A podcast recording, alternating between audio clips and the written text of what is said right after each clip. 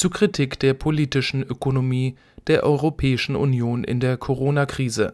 Ein Mitschnitt der digitalen Diskussionsreihe der Assoziation für kritische Gesellschaftsforschung vom 6. Mai 2020.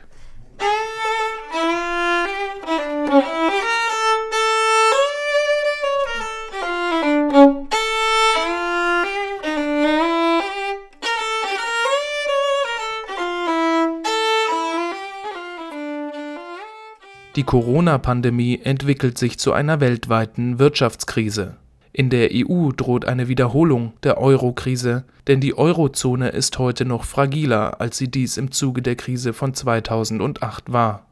In Südeuropa wurde die Krise bis heute nicht überwunden, die institutionelle Reform der Architektur der Währungsunion war in den vergangenen Jahren blockiert mit Italien steht nun jenes Land im Fokus, in dem sich bereits vor der Corona-Pandemie die Widersprüche der ungleichen Entwicklung in Europa kumuliert und verdichtet haben.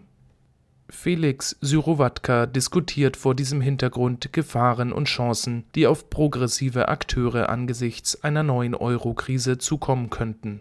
Angela Wigger untersucht in ihrem Vortrag die Umverteilung von Steuergeldern im Zuge der Corona-Krise und deren gesellschaftliche Folgen. Die Notstaatsbeihilfen umfassen schon jetzt gut 10 Prozent des Bruttosozialprodukts der EU. Der Vortrag vergleicht die gegenwärtigen Maßnahmen mit dem austeritätspolitischen Krisenmanagement der EU in den Folgejahren nach 2008 und erörtert Handlungsspielräume für Protest und Alternativen. Die Moderation verdanken wir diesmal Tobias Boos.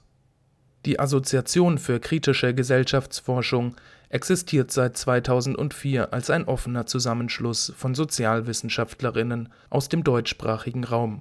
Sie hat sich gegründet, um gesellschaftskritische Theorieansätze in einer Zeit weiterzuentwickeln, in der eben solche Ansätze an Hochschulen kaum noch Platz finden.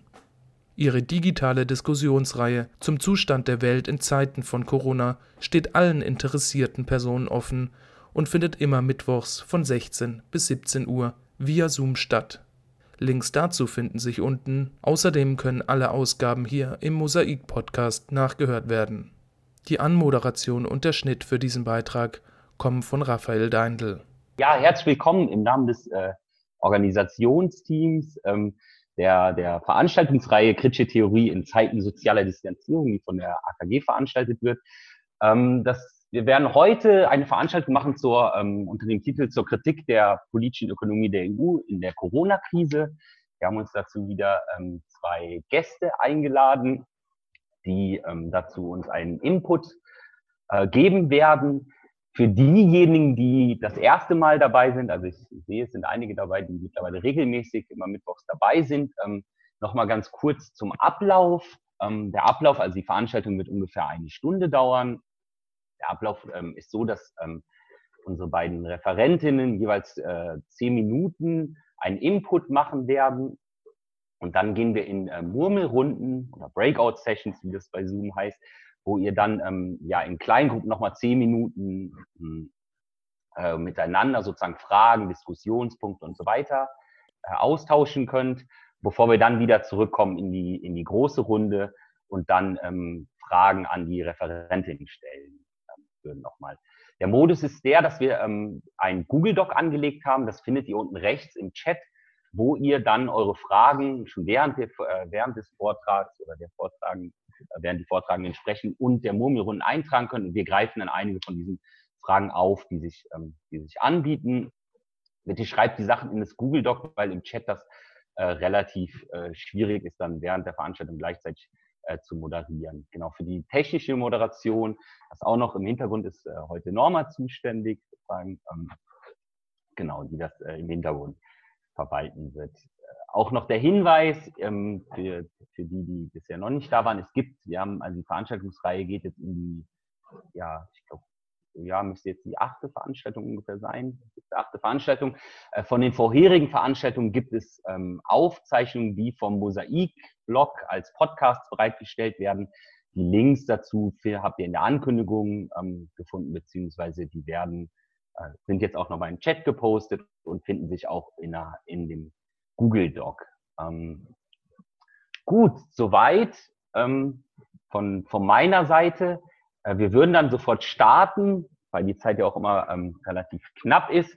Ähm, wie gesagt, heute soll es um das Thema EU und die politische Ökonomie der EU gehen in der Corona-Krise und dazu ähm, ähm, haben wir uns eingeladen, ähm, Angela Wigger, die äh, Associate äh, Professor an der äh, Radboud University in den Niederlanden ist, in Nimwegen, glaube ich, ähm, und dort zur politischen Ökonomie der, der EU forscht und vor allem auch oder unter anderem zur Frage von Regulationen im Zuge der Finanzkrise und so weiter äh, publiziert hat und äh, dazu dann jetzt zu den aktuellen, ähm, zur aktuellen politischen Ökonomie in, im Zuge der Corona-Krise einen Input machen wird. Und als zweiten Referenten, den äh, zweiten Referenten haben wir uns äh, Felix Sowatka eingeladen, der ähm, an, oder an der Uni in Tübingen ist ähm, und unter anderem zur europäischen Arbeitsmarktpolitik ähm, arbeitet und jüngst, ähm, wir haben die Sachen auch nochmal verlinkt, einen Text zusammen mit Etienne Schneider geschrieben hat zur Frage der Corona-Bonds, der als Online-First-Artikel auch öffentlich zugänglich äh, soweit ich weiß, in der Prokla erschienen ist. Ähm, die Sachen verlinken wir euch auch alle nochmal, falls ihr dann nochmal nachlesen wollt. Gut, ja, herzlich willkommen sozusagen äh, von Seiten des Orga-Teams und wir würden mit, ähm, mit Angela beginnen, die ähm, genau seinen 10-minütigen Input äh, liefern wird. Bitte Gut, vielen Dank. Vielen Dank, dass ich überhaupt eingeladen wurde. Äh, ich habe nur zehn Minuten und werde mich äh, also ein bisschen Schnelltempo äh, ein paar Punkte machen, die ich finde, die ganz wichtig sind. Äh, und ich werde mich in meinem Beitrag auf die Milliarden Bailouts von Unternehmen innerhalb der EU richten. Und damit meine ich nicht in erster Instanz der EU-Rettungsschirm von 540 Milliarden Euro, sondern die Staatsbeihilfen, womit EU-Mitgliedstaaten ihre Unternehmen über Wasser halten wollen. Und dabei möchte ich eigentlich aufzeigen, welche indirekten Staatsbeihilfen wir gerade nicht sehen, die aber für eine linke äh, Politisierung zur Umverteilung extrem wichtig sind. Also ich denke hier unter anderem auch an die Steuererlässe für Unternehmen, die gerade in gigantischem Ausmaß äh, genehmigt werden, ebenso wie an die Europäische Zentralbank, die ein Notfallpaket von mehr als einer Billion Euro zur Bewältigung der Krise verabschiedet hat. Also Quantitative Easing was nicht offiziell als Staatsbeihilfe gilt. Eine Billion Euro sind 1000 Milliarden Euro, also eine Eins mit zwölf Nullen. Und ich möchte in meinem Beitrag auch auf die Frage der Finanzierung eingehen, äh, von den Notfallkrediten, wie auch eventuelle Alternativen, oder das möchte ich in die Diskussion mit einbringen. Wer soll das alles bezahlen und wie? Und dazu möchte ich auch ein paar Parallelen zur, äh, zum Krisenmanagement der 2008-Krise äh, ziehen und die Kondition der Staatsbeihilfen zur Debatte stellen. Aber zuerst eine Standesaufnahme. Was geht hier eigentlich gerade ab? Während wir oder die Zivilgesellschaften in Quarantäne äh, sind, findet da ein gigantischer politischer Umverteilungskampf statt, der darauf ausgerichtet ist, um die bestehenden Machtverhältnisse imstande zu halten oder wiederherzustellen. Und die Umverteilung geht gerade massiv zugunsten vom Kapital. Und in erster Instanz, und das wird einige wahrscheinlich äh, äh, erstaunen, weil äh, da wird ein Unterschied gemacht, dass diese Krise jetzt anders ist als die von 2008. Aber es geht in erster Instanz ums Finanzkapital, noch vor dem Kapital vom produktiven oder realwirtschaftlichen Sektor. Aber vorher, dass ich mich dem Finanzsektor zuwenden werde, möchte ich ein paar Entwicklungen in der Realwirtschaft äh, aufzeigen. Der Krisenmodus ist genau dasselbe wie vor zehn Jahren. Die Regierungen der EU-Mitgliedstaaten denken zuerst nur an sich selber, handeln schnell und resolut und verteilen öffentliche Mittel, sprich Steuergelder, äh, an Unternehmen with very few strings attached. Es handelt sich um Bürgschaften für Bankkredite, zinslose Darlehen, Liquiditätsvereinbarungen, teils Kredite, die wieder zurückbezahlt werden müssen, teils auch einfach Geschenke. Deutschland hat Notfallkredite in der Höhe von 28 Prozent vom Bruttosozialprodukt äh, angekündigt. Die Niederlande, wo ich wohne, ich bin Schweizerin und wohne in den Niederlanden, äh, will 10 Milliarden an Überbrückungs- und Investitionskrediten ab, äh, ausgeben, wofür der niederländische Staat 80 bis 90 Prozent Garant steht. Mundschutzmasken können in den Niederlanden nicht geregelt werden, aber die Rettung von Betrieben läuft ganz flott. Ähm, wie gesagt, ich bin Schweizerin und äh, äh, höre mir jeden Tag die Schweizer Nachrichten an. Und letzte äh, Woche, also diese Woche sind 58 Milliarden reserviert worden für die Rettung von Unternehmen. Also die, die Zahlen werden jeden, also um die Woche nach oben verschoben. Die Europäische Wettbewerbskommission muss Staatsbeihilfen ex ante, also das von vornherein gutheißen und handelt genau wie vor zehn Jahren äh, diese Gesuche im wahnsinnigen Schnelltempo äh, ab. Also teilweise innerhalb von 24 Stunden wird da werden große Beträge genehmigt. Und normalerweise dauert das eigentlich, das sind Gesuche, die über Monate geprüft werden müssen.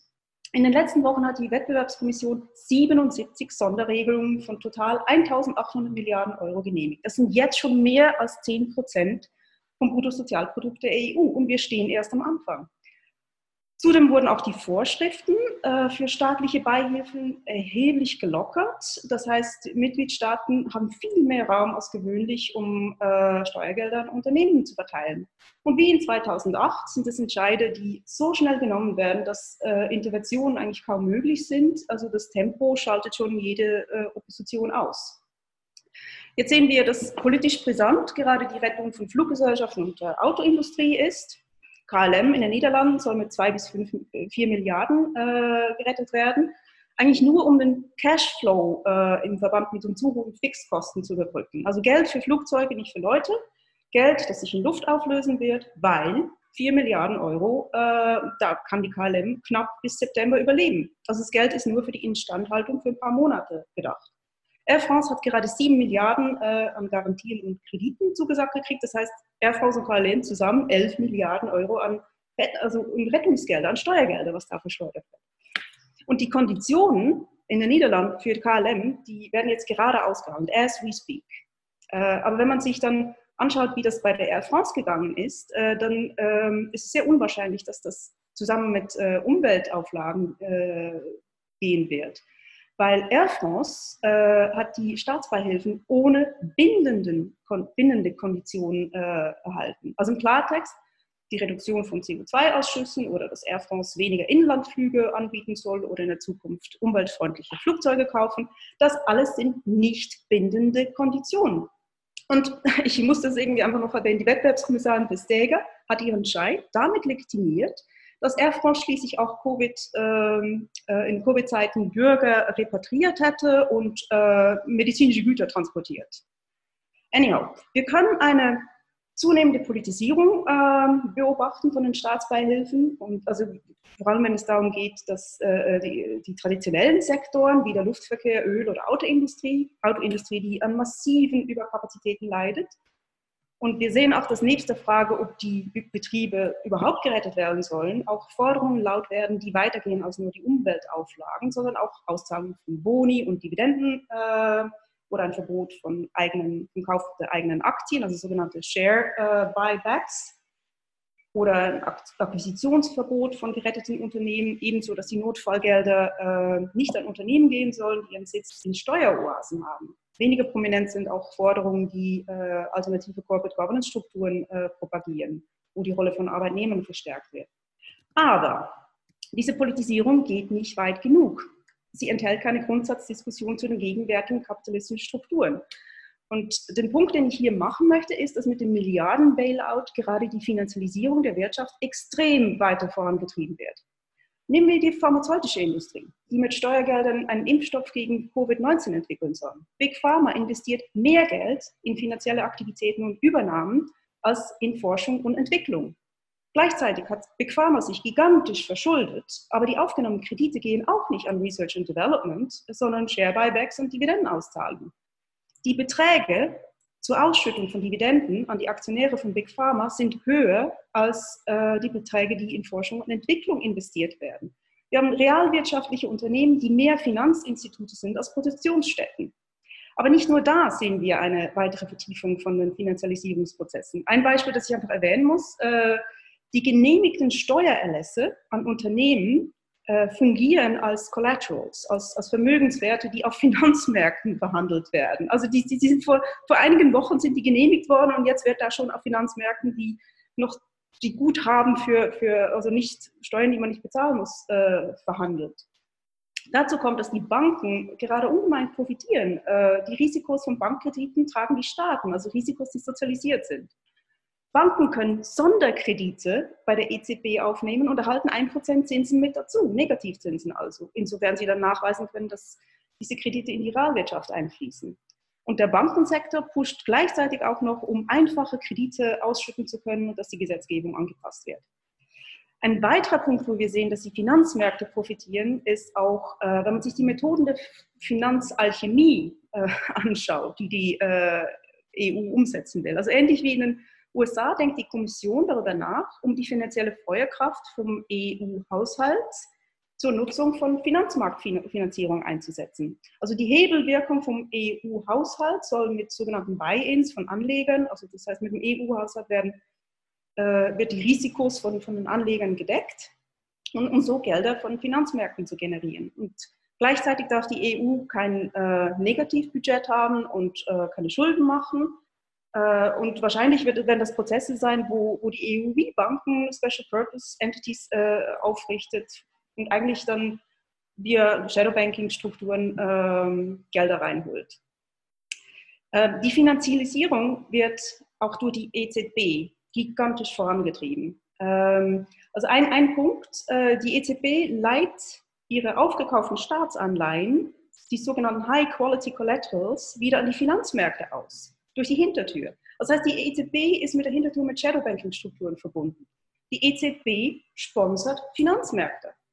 Die EZB kauft inzwischen Anleihen von Unternehmen auf den Primärmärkten. Das heißt direkt bei KLM, Philips oder Shell. Und es geht hier um Milliarden. Und es geht ja nicht nur äh, um Anleihen von liquiden äh, Unternehmen, also auch wenn man sich die Secondary Markets ansch äh, anschaut, sondern die EZB kauft gerade den ganzen Junk von Private Equity auf. Also die EZB bläst Luftblasen in Zombiebetriebe. Die EZB trägt zur Zombifikation der Wirtschaft äh, äh, bei und rettet Private Equity Fonds oder wer immer auf den Finanzmärkten den ganzen Junk an die EZB verkaufen darf. Und auch hier sehen wir einen Bailout, also eine Sozialisierung der Verluste von Finanzmarktakteuren.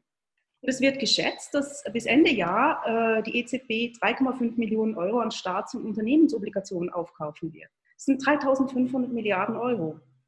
Das sind alles Gelder, die man äh, viel besser via monetäre Finanzierung direkt an die Mitgliedstaaten verteilt äh, hätten können äh, oder ähm, also und, und, so, dass diese dann ohne eine weitere Verschuldung demokratisch legitimierte, sinnvolle Programme finanzieren können. Es ist total grotesk. Regierungen, die Geld brauchen, können nichts von der EZB bekommen.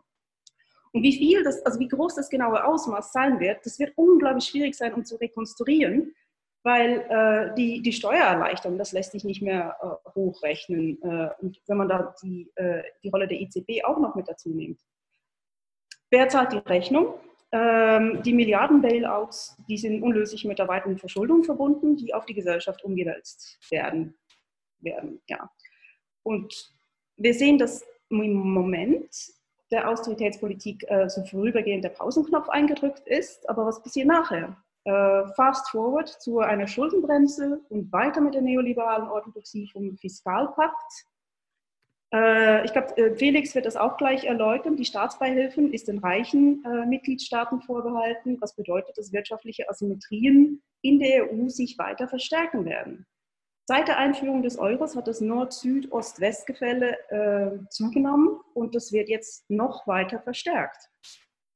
Das heißt, der Ruf von links um strengere Konditionen für Staatsbeihilfen geht nicht weit genug. Wir müssen viel weiter denken als Umweltauflagen, Boni, Dividendenauszahlung, äh, neue Corporate Governance Strukturen und so weiter. Wir müssen Lösungsvorschläge entwickeln und propagieren, die eine weitere Vertiefung der Finanzialisierung entgegenhalten. Das heißt, Finanzmärkte entkoppeln.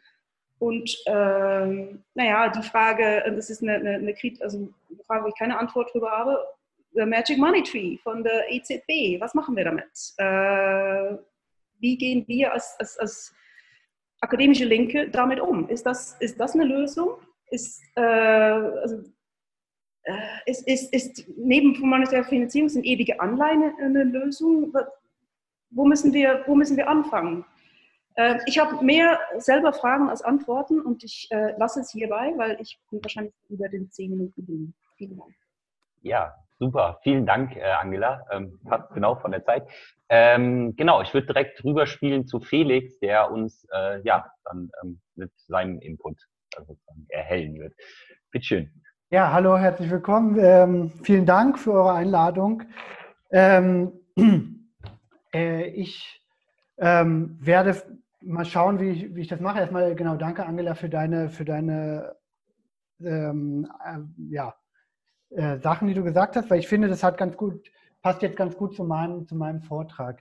Ähm, vielleicht kurz noch, ich stelle so ein bisschen die EU-Krisenpolitik, die, die jetzt in der äh, Corona-Pandemie stattgefunden hat, so ein bisschen vor.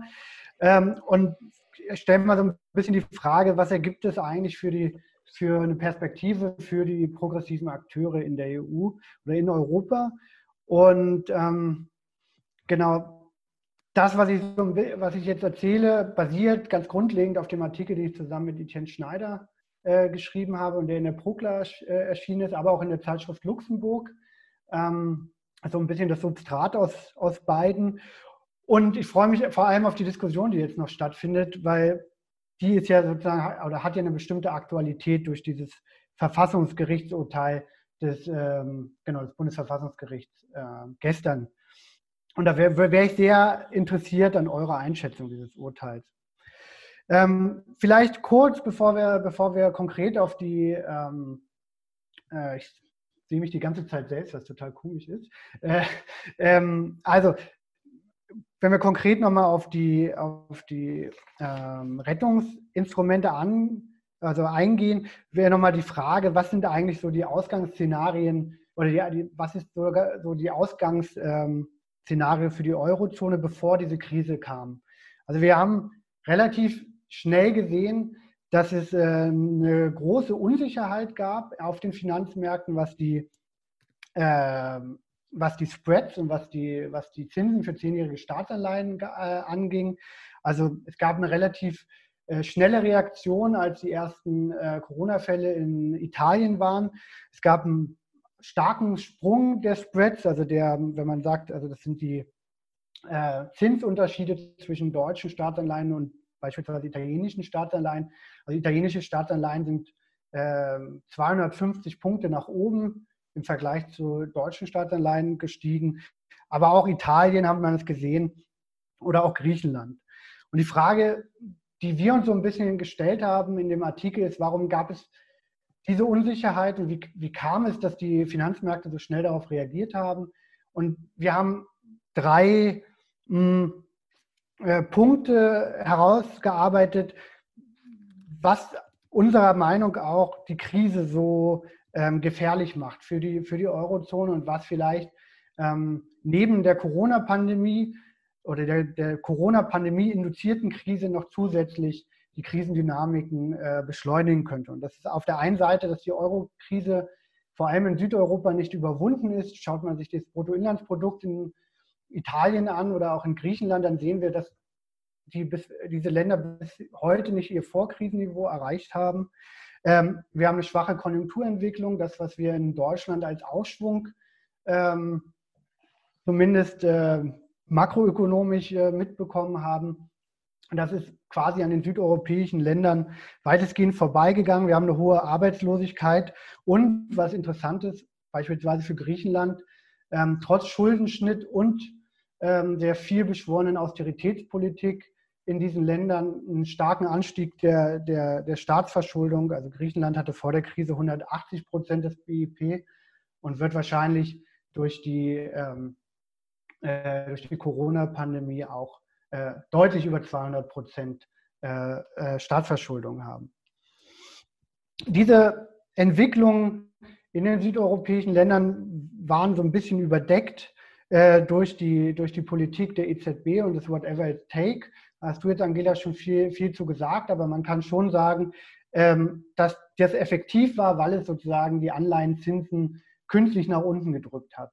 Und die Länder sich dadurch relativ günstig, also im Vergleich zu dem, was sie normalerweise bezahlen müssten, sich refinanzieren konnten. Die zweite Punkt, ähm, wo die Euro-Krise sozusagen ähm, eine Achillesferse aufwies der, der Corona-Pandemie jetzt gegenüber oder dieser Krise, der dadurch ausgelöst wurde, ist, dass eigentlich seit den letzten zehn Jahren, seit der Ausbruch der Wirtschafts- und Finanzkrise, ähm, ja, grundlegende Reformen äh, verschlafen worden sind. Also man weiß eigentlich, oder die, den europäischen Eliten ist eigentlich seit 2008 bereits schon, seit dem zehnjährigen Bestehen der Währungsunion gibt es da eine Diskussion bekannt oder bewusst, dass ähm, die, die Währungsunion sowohl hm, äh, daran leidet, dass sie keine Ausgleichsmechanismen oder Mechanismen zur Risikoteilung hat und deshalb eine ungleiche Entwicklung ähm, sich verstärkt, äh, als auch es das Verbot monetärer Staatsfinanzierung gibt und es so ein bisschen ähm, äh, eines Länder of Last Resort fehlt. Also die EZB hat es mehr oder weniger übernommen, aber das hat auch das Bundesverfassungsgerichtsurteil gestern wieder gezeigt, ist bestimmten Restriktionen ausgesetzt, sodass sie diese ähm, Rolle zumindest theoretisch nicht ganz so äh, ausfüllen kann, wie es beispielsweise die amerikanische Zentralbank, die FED oder jetzt die, die britische Zentralbank ähm, einnehmen kann. Grund, vielleicht das kurz nochmal angeschnitten, Grund dafür, weshalb äh, diese Reformen nicht durchgesetzt worden sind. Es gab in den letzten zehn Jahren immer wieder Vorschläge für eine europäische Arbeitslosenversicherung, für ein Eurozonenbudget, für einen ähm, europäischen Finanzminister. Die sind, alle, äh, die sind alle abgelehnt worden, vor allem von dem nordeuropäischen Block der Hanseatischen Liga, vor, unter Führung vor allem der deutschen Bundesregierung, die, hm, wir nennen das Leitbild der Stabilitätsunion, die sozusagen ähm, einem Bild der Eurozone gefolgt sind, äh, dass vor allem regelgebundene Wirtschaftspolitik äh, ähm, machen soll, die eine Konzentration auf Geldwertstabilität haben und ähm, die Konvergenz innerhalb des Euroraums vor allem durch Austeritätspolitik, durch äh, die Stabilitätskriterien oder fiskalpolitische Disziplin herstellen wollten. Das dritte, der dritte Punkt, ich kann das jetzt alles nur grob machen und vielleicht können wir das dann in der Diskussion nochmal erläutern. Der dritte Punkt wäre, dass in der Corona-Pandemie nun vor allem Italien im Zentrum stand. Also ähm, anders als äh, Griechenland ist Italien die drittgrößte Währung, äh, Wirtschafts- oder Volkswirtschaft in, in, der Eurozone und damit quasi systemrelevant für die WWU. Ähm, und Italien äh, war aber bereits vor, der, vor dem jetzigen Shutdown und der jetzigen äh, durch die Corona-Pandemie ausgelösten Krise bereits schon in der Rezession. Also wir haben äh, seit dem Eintritt Italiens in die Wirtschafts- und Währungsunion können wir eigentlich einen langen Zeitraum der Deindustrialisierung äh, in Italien sehen. Wir haben äh, eine politische Krise auch in, in Folge ähm, wirtschafts-, wirtschaftlicher Verwerfungen und was noch viel schlimmer eigentlich in Italien ist, äh, oder was es noch anfälliger für Italien macht, wir haben ein sehr fragiles Bankensystem, ähm, also allein 350 Milliarden Euro ähm, an ausfallgefährdeten ähm, Krediten war vor der Krise bereits, äh, bereits in den Bilanzen ähm, der italienischen Banken. Es gab bereits vor, der, vor dem jetzigen Shutdown mehrfach der, den oder mehrfach Bankenrettungsversuche oder es gab Bankenrettung ähm, ähm, oh, ich habe noch zwei Minuten, sehe ich gerade. Ach, Mist. Ähm, okay. Und sozusagen, hier haben wir sozusagen ein, ein großes Risiko, äh, dass im Folge sozusagen von Unternehmens, ähm, von Unternehmenspleiten sozusagen diese ausfallgefährdeten Kredite noch zunehmen. Jetzt, was, was jetzt geschah, jetzt kann ich das nur leider ganz, ganz grob machen, was jetzt geschah, sind sozusagen, wir haben eine äh, wir haben eine Reaktion, ist anders als damals zur Krise 2008, 2009 haben wir eine Reaktion der, der Mitgliedstaaten. Das heißt, äh, wir haben nationale Rettungsprogramme, die ähm, aber, wie Angela schon sagte, sehr stark äh, divergieren von Land zu Land. Ich hatte da mal eine, so eine, so eine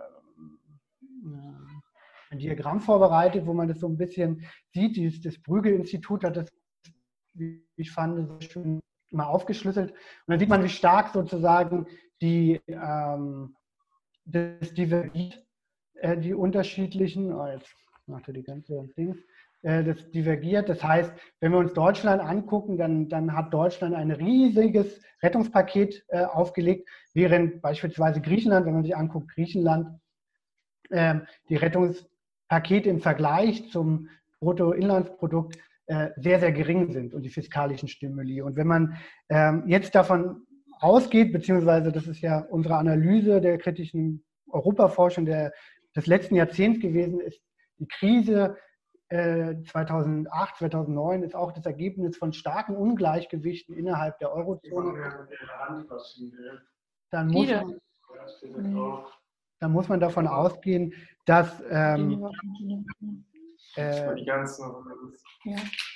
Ich habe jetzt irgendwie Ja, die, wieso machst du die so runter, wenn außen doch die Keime da dran sind? Ah, ja. Ah, ja.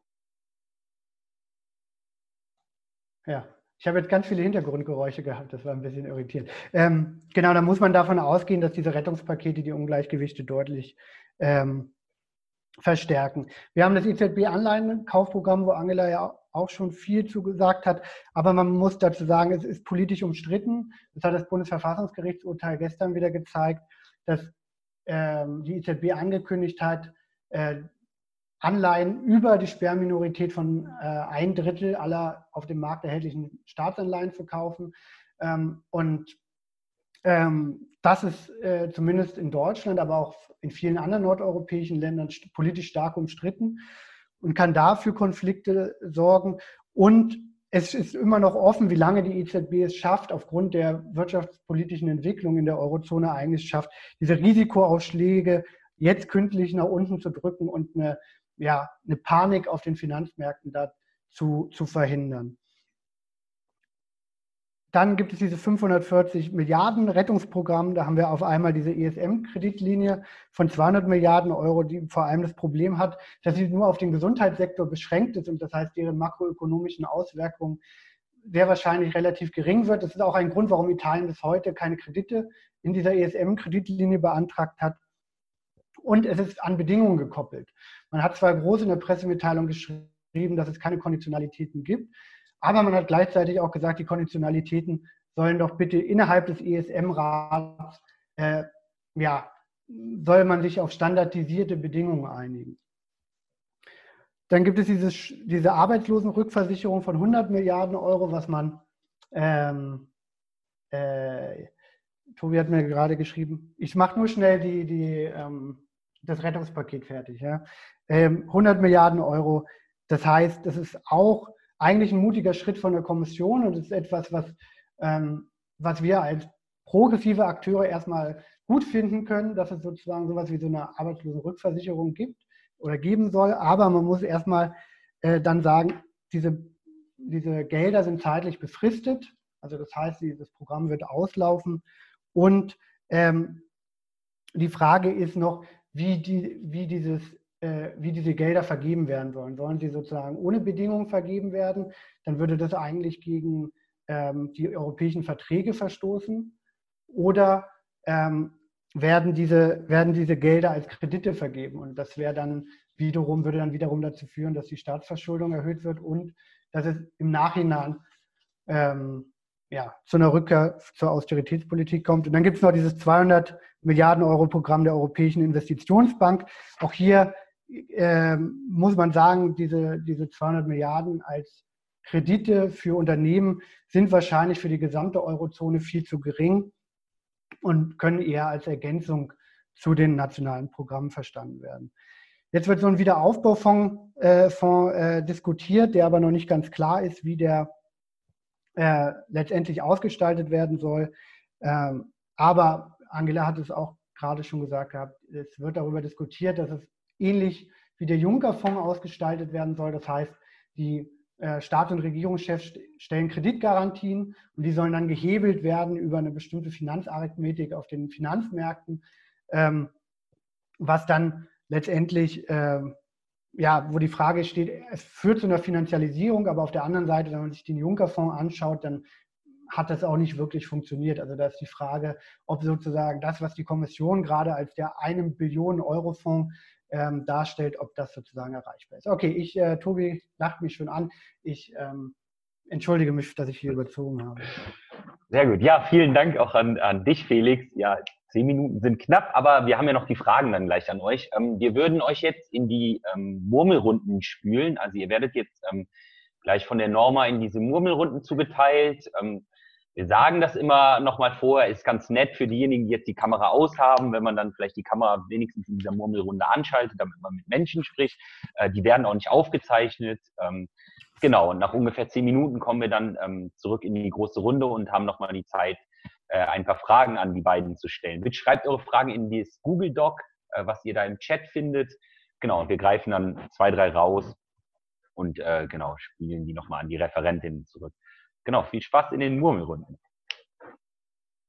Gut, ja, herzlich willkommen zurück äh, aus den Murmelrunden.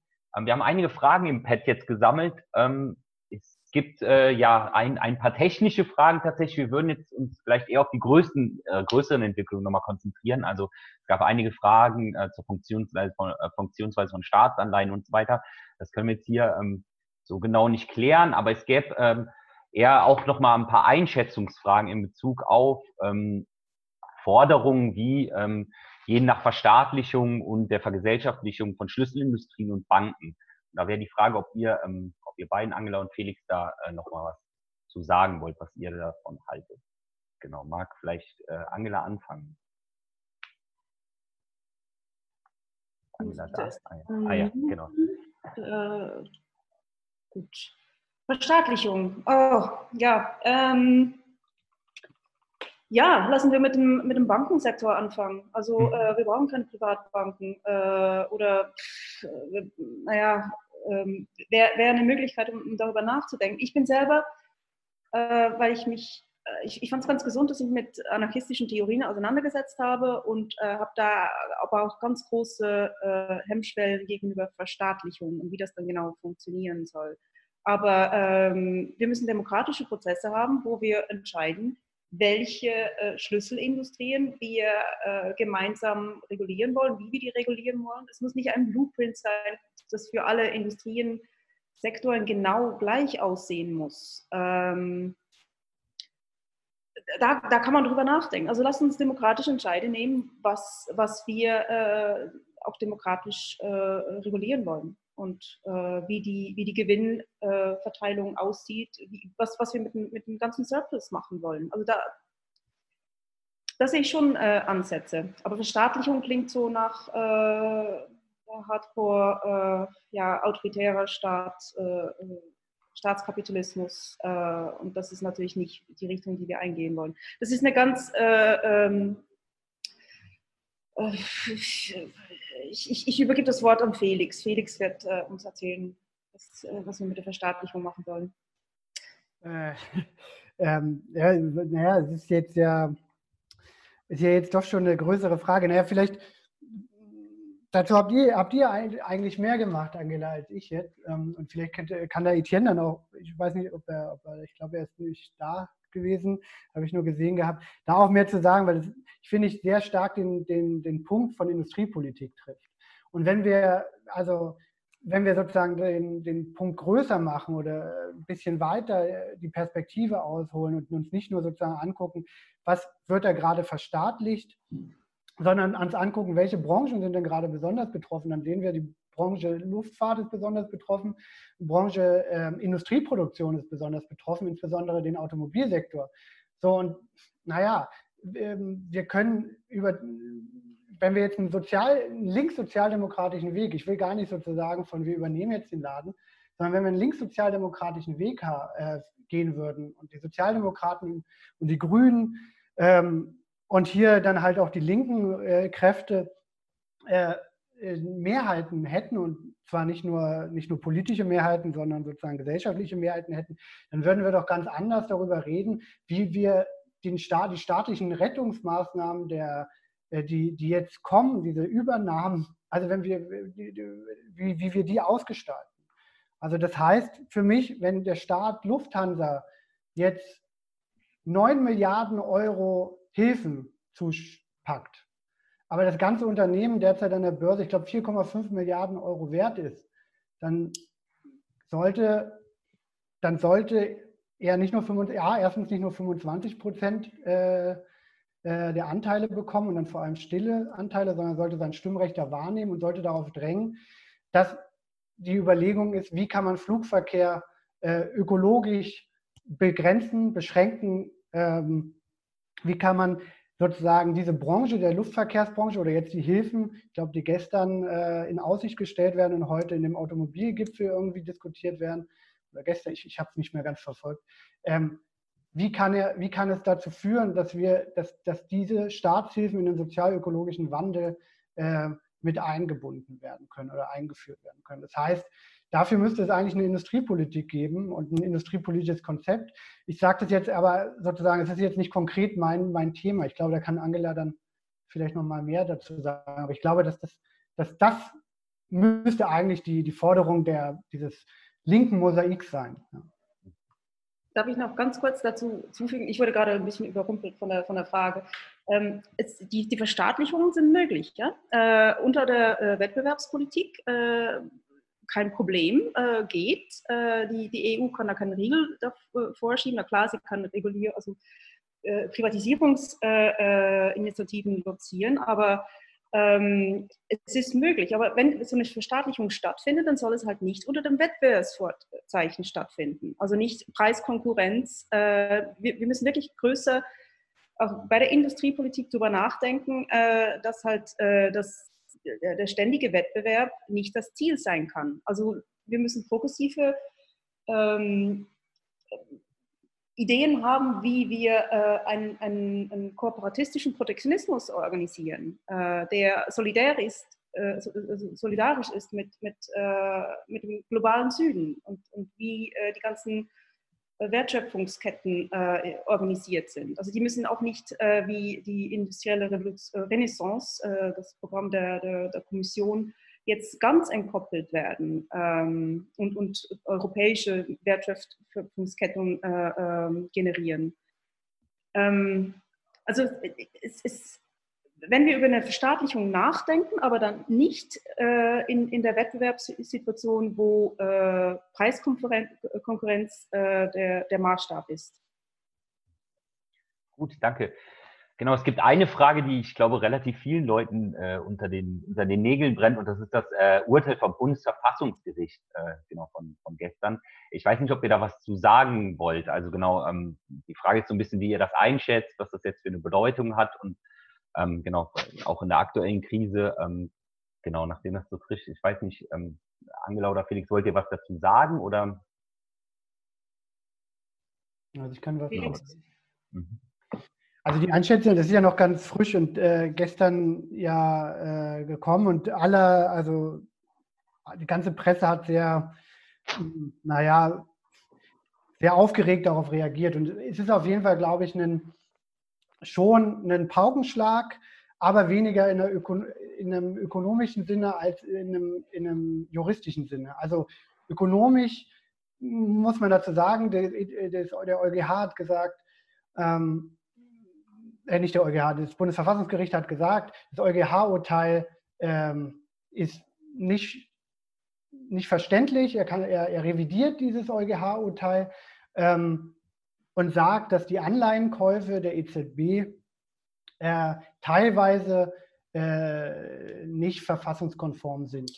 Ähm, und er konzentriert sich insbesondere darauf, dass ähm, äh, dass es keine Verhältnismäßigkeitsprüfung der Anleihenkäufe gibt.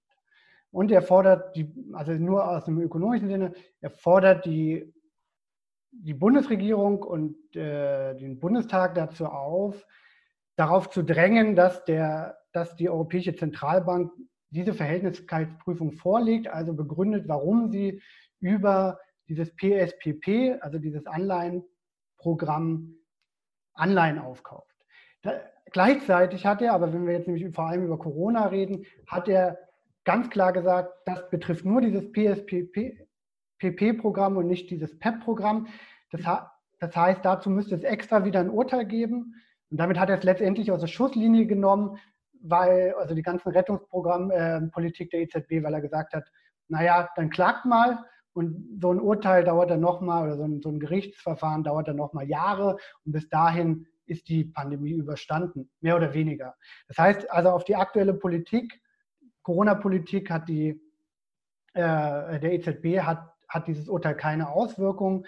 Und die Frage ist, hat, ob es Auswirkungen auf dieses PSPP hat, würde ich auch eher kritischer sehen und würde sagen, naja, eigentlich auch nicht, weil die Bundesbank und, der, und das äh, Bundesverfassungsgericht kann nur die Bundesbank äh, ähm, äh, ja einen Riegel vorschrieben ähm, und nicht der EZB, weil das, weil, weil es nur ein deutsches Organ ist, äh, die Bundesbank und die, die, die EZB keins, ähm, dass äh, genau, dass die, äh, was steht, dass, dass, äh, dass die, die werden diese, diese Erklärung relativ schnell vorlegen, bin ich mir eigentlich sicher.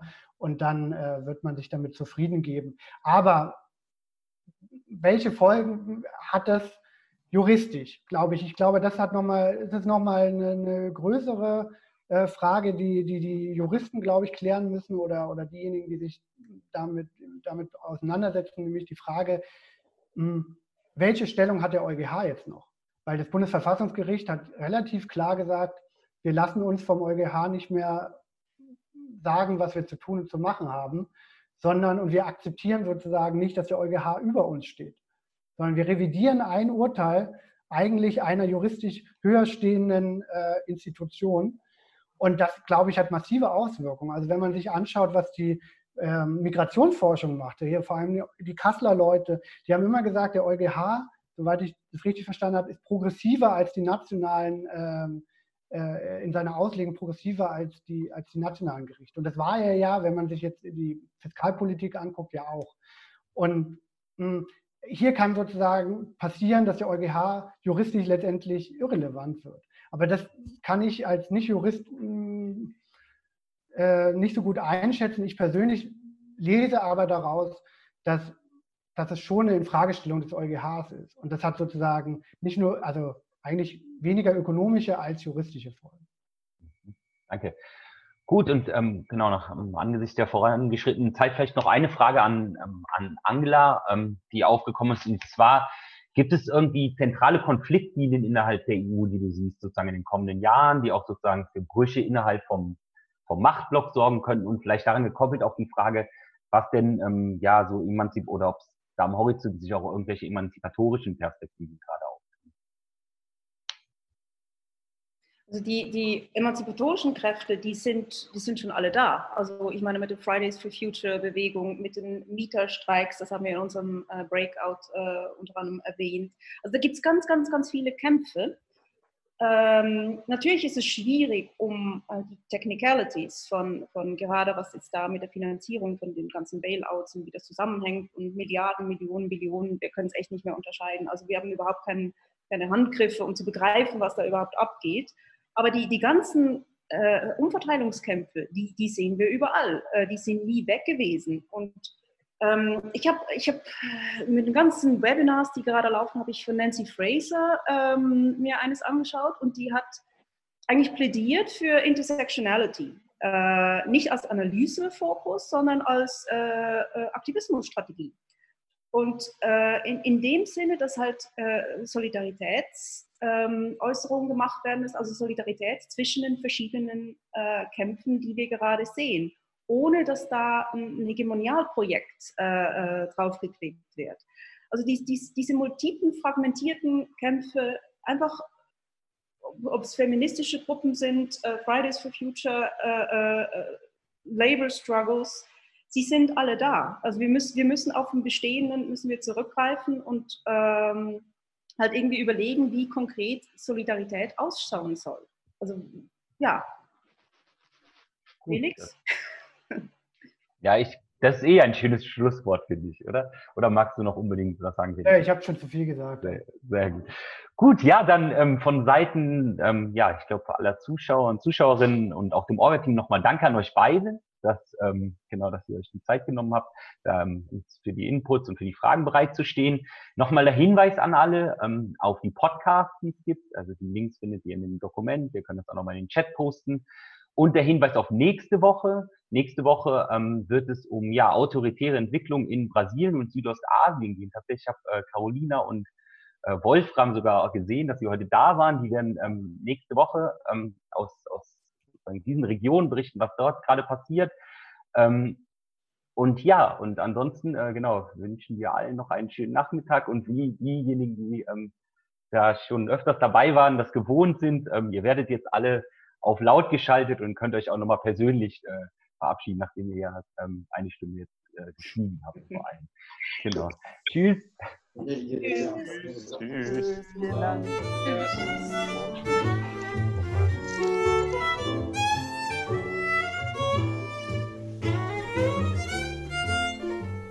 Die Ausgangssperren im Kontext der Covid-Krise haben mitunter dazu geführt, dass ein immenser Teil unseres sozialen Alltags ins Netz verschoben wurde.